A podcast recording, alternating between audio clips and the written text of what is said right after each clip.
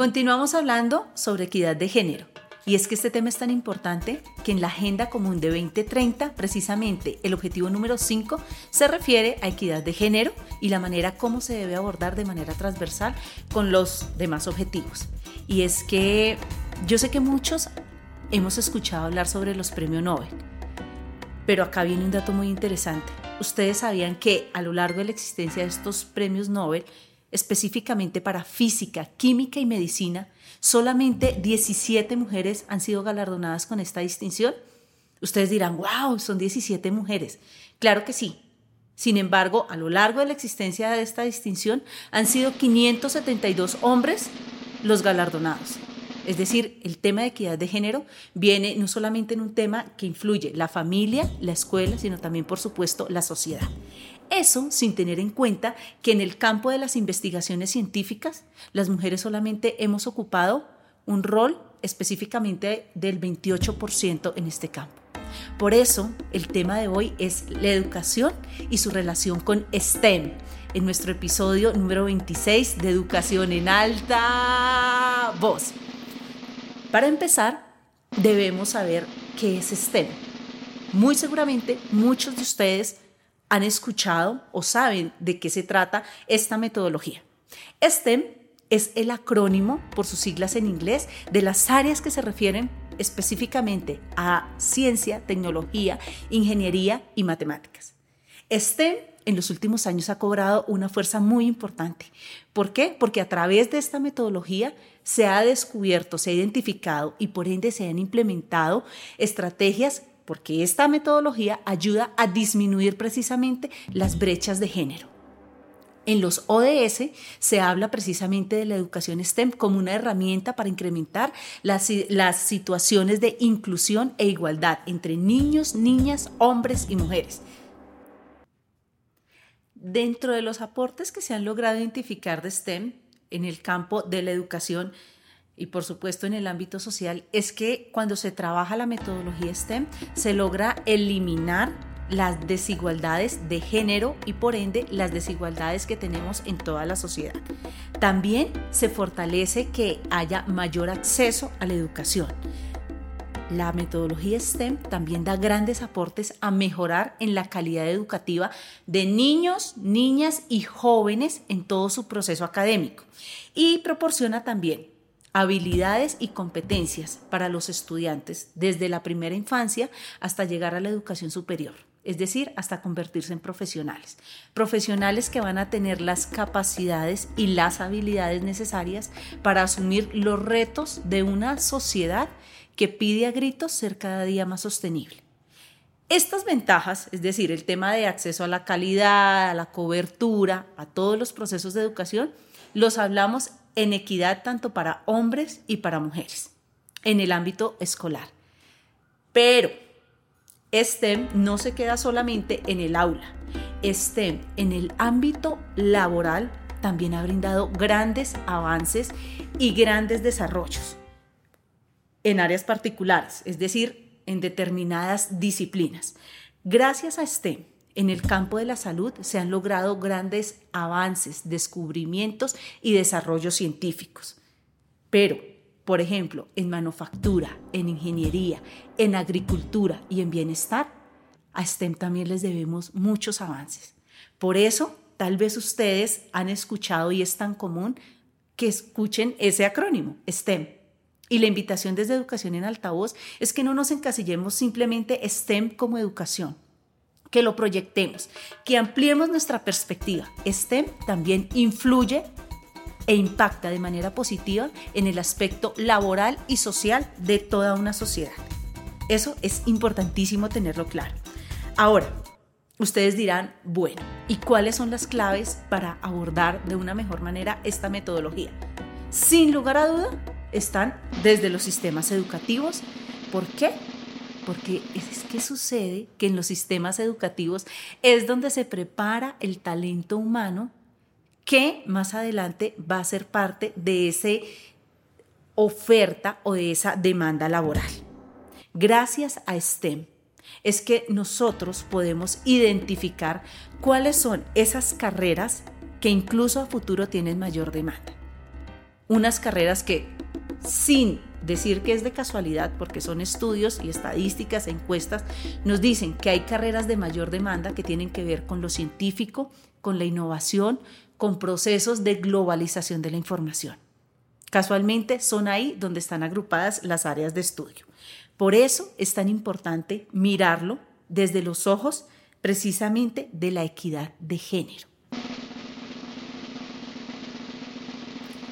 Con estas características que acabo de nombrar sobre la metodología STEM y sabiendo que la educación a nivel mundial es considerada como un derecho fundamental, centramos nuestros ojos y nuestra visión en preguntarnos, ¿la educación STEM, al igual que el derecho a la educación, es igualitario, es equitativo y es justo? No. La respuesta es no.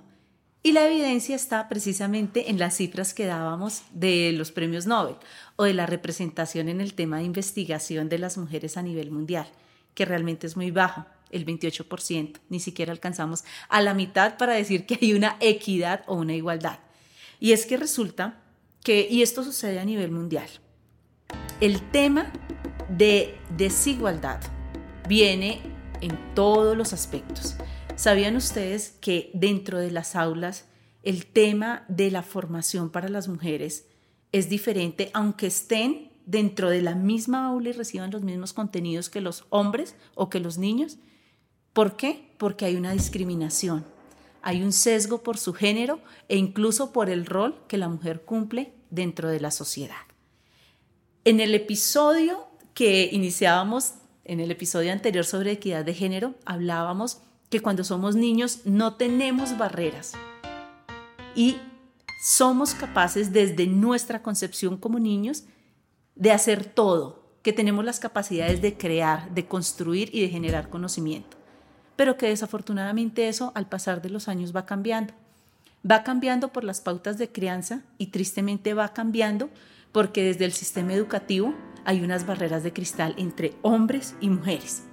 Y esto se ve reflejado progresivamente, progresivamente hasta llegar a cifras de inequidad en el campo laboral entre hombres y mujeres. Y es que ustedes dirán o tal vez considerarán que estas cifras tan disparejas entre los temas de representación en áreas STEM entre hombres y mujeres no es tan crítico. Pues sí, realmente es muy crítico. En el sentido de que recordemos que el talento más importante que tiene cada nación es el talento humano. Y no incluir o la baja representación de niñas y mujeres en todos los aspectos académicos y laborales, sin duda afecta de manera directa y obstaculiza el cumplimiento no solamente de las metas a 2030, sino el desarrollo como sociedad y realmente, finalmente, pues hacer un planeta y una humanidad más sostenible. Sin equidad, sin igualdad y sin justicia en ambos géneros es muy difícil lograr ser un planeta mejor. Más aún cuando estamos hablando no solamente de un tema del derecho a la educación, estamos hablando de derechos humanos. Recordemos que los derechos humanos están por encima de derechos laborales, de derechos sociales. Los derechos humanos son la carta universal de toda la humanidad. Es decir, no solamente estamos vulnerando el derecho fundamental a la educación, sino también estamos vulnerando nuestros derechos como humanidad.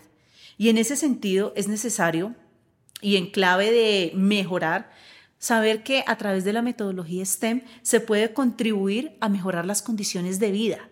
Recordemos que STEM no es solamente para la educación, que tiene una proyección y una continuidad de impacto en la vida laboral de todas las personas. Es decir, ofrece alternativas para no solamente mejorar las condiciones de vida, sino para buscar soluciones a esos problemas que como humanidad, dentro de nuestros contextos sociales, culturales, económicos, tenemos y debemos resolver. Además, que por supuesto, al tener mayor inclusión de las mujeres en los ámbitos de investigación, de las ciencias exactas, como medicina, salud, química, física, por supuesto que también se contribuye al crecimiento y al mejoramiento de nuestro planeta en todas las fases y en todos los contextos. Si logramos esto, en paralelo estaremos logrando, por supuesto, la equidad de género y de la mano iría el tema de la inclusión, que es un tema también en el cual tenemos unas deudas históricas que mirar. Ahora, ya concibiendo o teniendo la concepción de que la metodología STEM se debe abordar, por supuesto, desde la educación, pero también con proyección al mercado laboral y que todos, todos como sociedad tenemos una responsabilidad que cumplir porque recordemos que esas barreras de cristal entre qué debe jugar un niño, qué debe jugar una niña, cuáles son los comportamientos adecuados que debe tener una niña, cuáles son los comportamientos adecuados que debe tener un niño, en algo tan sencillo como el fútbol, por ejemplo. Aunque ustedes no lo crean, aún hoy en muchas escuelas alrededor del mundo, las escuelas han vetado las canchas de fútbol para las niñas. Desde ahí se inician esas barreras de cristal.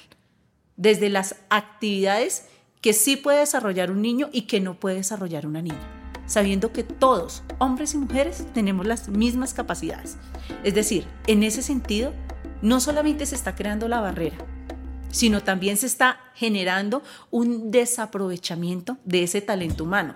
Yo hablo de los deportes, pero recordemos que las áreas STEM son enfocadas directamente a la generación de conocimientos en unas áreas específicas. Eso tiene que ver directamente y a reflexionar con los sistemas educativos de todas las naciones. ¿Por qué? Porque el sistema educativo, sus actores, es decir, directivos, administrativos, directores, docentes, y particularmente lo que sucede en las aulas, que las aulas son un laboratorio vivo para nuestros niños, niñas y jóvenes, es fundamental. Y los sistemas educativos y las aulas son determinantes para qué? Para disminuir esas brechas. Brechas en las cuales no es de gratis, por ejemplo, que en toda la historia de los premios Nobel solo 17 mujeres estén representadas en, esta, en este premio. Es decir, las aulas y los sistemas educativos son claves para aumentar la afinidad, el interés y la empatía de niñas y mujeres para que estudien áreas relacionadas con esas disciplinas. Solo así se logrará inclusión, equidad, justicia e igualdad de oportunidades. Y por ende, solo así se logrará mayor y mejor acceso, cobertura y calidad en el ámbito educativo para mejorar nuestras sociedades. En este punto quiero hacer una claridad. La diferencia de cifras de representación de mujeres respecto a hombres en áreas STEM no quiere decir que sea por capacidades. Y en este sentido, en un informe de la UNESCO del 2015, precisamente nos habla que hombres y mujeres tienen las mismas capacidades. Pero desafortunadamente hay un eje diferenciador que se marca de manera muy, muy diciente en los sistemas educativos y que se afianza a medida que el estudiante está en mayor tiempo de formación todos, hombres y mujeres, tienen o tenemos las mismas capacidades para estudiar, trabajar o ejercer la carrera que deseemos. Y acá viene un dato interesante que nos regala la UNESCO en su informe sobre la educación y la metodología STEM. Y es que, gracias a los estudios que se han dado sobre las pocas mujeres que han logrado incursionar en el campo de la ciencia, la tecnología y la matemática, se ha identificado que las mujeres son mucho más disciplinadas en el trabajo que se refiere a investigación. También se ha identificado que la calidad de los resultados que dan las mujeres es mucho más alto que el de los hombres. Esas son ventajas que tenemos y que por supuesto nos deben motivar a hacer esfuerzos que nos permitan mayor inclusión, igualdad y equidad de género. Eso sin descontar que en el tema de creatividad, en el tema de la reducción de sesgos y en el tema de mayor empoderamiento hacia el rol de la mujer, es amplio el desafío que tenemos.